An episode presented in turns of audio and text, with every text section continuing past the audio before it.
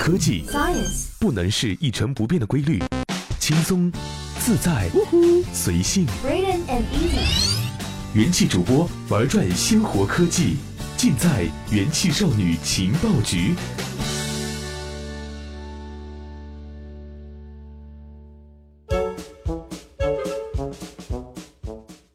嗨，各位好，欢迎收听由智商捍卫节操，用情商坚守美貌的元气少女情报局，我是一木。最近我发现我的手机啊越来越有问题了，应用切换啊感觉很慢，然后呢会卡顿，然后呢感觉不是很流畅，还有就是这个电池续航能力啊也不如以前了。不知道是不是因为这个安卓手机的问题啊，所以呢我想换一个苹果手机。然后呢就在一个周末啊，我去了一个苹果的体验店。然后呢，试了一下最新款的 iPhone 七，感觉呢是蛮好的，不管是从各个方面来讲。但是呢，终归是体验嘛，毕竟我没有钱买呀。所以为什么我会一直选择用安卓机而不是苹果机了？因为苹果手机价格呢，其实可以买两个比较好的安卓机了。但是这个苹果啊，每年都在更新，所以说可能今年买了之后，明年哎就落伍了。但是归根结底啊，还是因为穷嘛。不过最近啊，苹果呢有一些新的消息，那就是苹果呢加大芯片研发投入，这个呢可能会让一些供应商断了财路了。苹果决定逐步停止在 iPhone 上使用某一些外部供应商芯片的事情还在发酵。在上一周，一直为 iPhone 提供 GPU 图形显示技术的英国公司 Amgtech 没有能够留住苹果这位客户啊，股价创下了高达百分之七十二的最大跌幅。放眼望去，一片绿呀。同样为桌面 Mac 产品提供显卡的 AMD 和英伟达两家公司的股价也应声下跌很多很多。最近呢，有一个消息说啊，苹果正在研发自己的电源管理芯片 PMIC，未来可能不会再用知名的半导体公司 Dialog 提供的同类芯片产品。这一连串事件让很多投资人感到很惊慌呀。从未涉足过制造业的苹果公司，实际上是依靠近千家供应商和富士康等组装工厂，才做到如今的每年近两亿多台的 iPhone 出货量。受益于 iPhone 丰厚的硬件利润和连年增长的销售数字，苹果的很多供应商啊都赚得盆满钵满，所以股东的收益也是很可观了。而现在呢，苹果决定要将一部分的手机芯片转为自研自用，这对于那些大部分的收入都来自于苹果的公司和他们的股东来说，当然不是一个好消息了。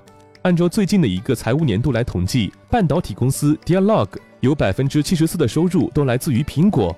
音频芯片供应商 CrestLogic 则位居第二，比例高达百分之六十六。而苹果的最大代工方富士康对苹果的依赖更不用多说了，富士康的一半多营收呢都由苹果贡献。在去年啊，富士康的董事长郭台铭对日本夏普的收购，就是为了让收入结构更加多元化。不过呢，从产业链的上下游关系来看，苹果在一年半载还是离不开富士康的。毕竟在全世界啊，能够按照苹果的要求为其提供稳定产能的公司，一共也没有几家。反倒是那些啊，只为苹果提供一些单一元件的公司呢，更加值得担忧啊。如果苹果呢，在某些技术领域啊，有过一些收购案，那么这个领域的供应商呢，最好提前做点准备了。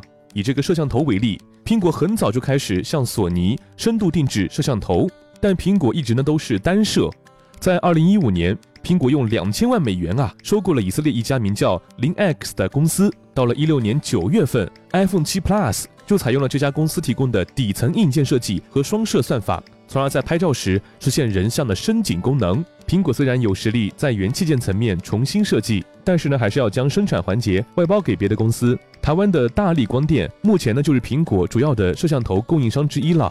换句话说呢，如果苹果发现啊某些供应商的芯片产品没有自己的方案优秀，很可能就会取而代之，采用自研芯片了。根据二零零七年到二零一六年的财报数据，不难发现啊，苹果的研发投入一直在快速增长。苹果公司的 CEO 曾公开表示，每年呢都会有这个数十亿的资金投入，大部分啊都花在了芯片研发上。对于苹果而言，在 iPhone 和 iPad 中使用更多自己研发的芯片，能够更好的控制时间点，从而在市场上抢得先机。然后呢，再简单说一下最近几年 iPhone 和安卓的一些特点对比。最近几年呢，iPhone 创新感觉比较缺乏。在产品特点上呢，一直落后于安卓阵营。比方说呢，不可按的 Home 键，还有这个双摄头，都是安卓手机先出现的。不过呢，苹果想要换掉 MG Tag 之外的更多供应商，还需要不少时间呢。但是呢，还是奉劝一句啊，营收高度依赖苹果的公司呢，越早做好准备越好了。而像我一样的小市民呢，则希望价格再便宜一点，功能再强大一点就好啦。